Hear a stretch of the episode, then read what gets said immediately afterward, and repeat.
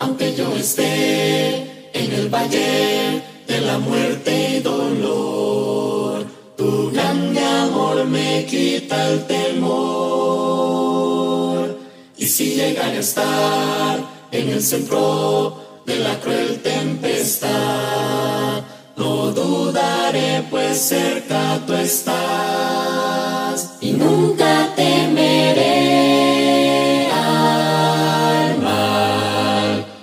mi Dios conmigo está y si mi Dios conmigo. Gracias por siempre estar atentos a nuestra programación de Apuntando a la Gloria.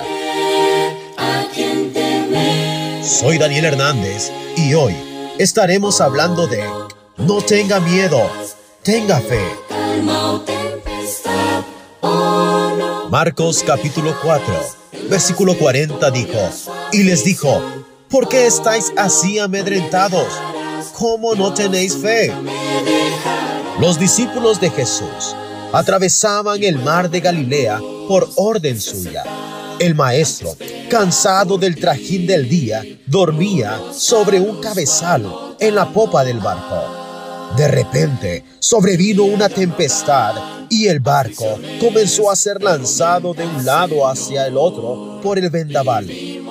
Los discípulos intentaron resolver el problema por sus propias fuerzas, pero el mar se hacía cada vez más bravo y el barco no obedecía ningún comando. Mientras la embarcación se llenaba de agua, los discípulos se llenaban de miedo. Asaltados por el fantasma del miedo, no vieron otra alternativa que despertar a Jesús y gritar, Maestro, ¿no tienes cuidado que pereceremos? Jesús despertó, reprendió el viento, calmó el mar y preguntó a sus discípulos, ¿por qué estáis así amedrentados? ¿Cómo no tenéis fe? ¿Por qué ellos debían tener fe y no miedo? Primero, por causa de la palabra de Jesús. Pasemos al otro lado, había dicho él. Segundo, por causa de la presencia de Jesús con ellos. Tercero, por causa de la paz de Jesús, que aunque la tempestad crecía, dormía serenamente. Cuarto, por causa del poder de Jesús, el creador de la tierra y del mar. En el camino de la vida, nosotros también somos sorprendidos por tempestades. No siempre conseguimos administrar esas crisis. Pero si Jesús va con nosotros, no necesitamos tener miedo. Debemos tener fe.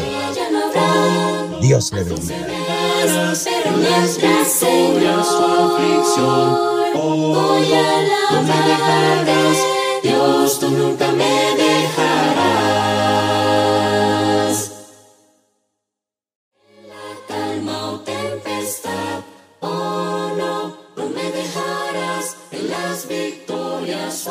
su aflicción, oh no, no me dejarás, Dios, tú nunca me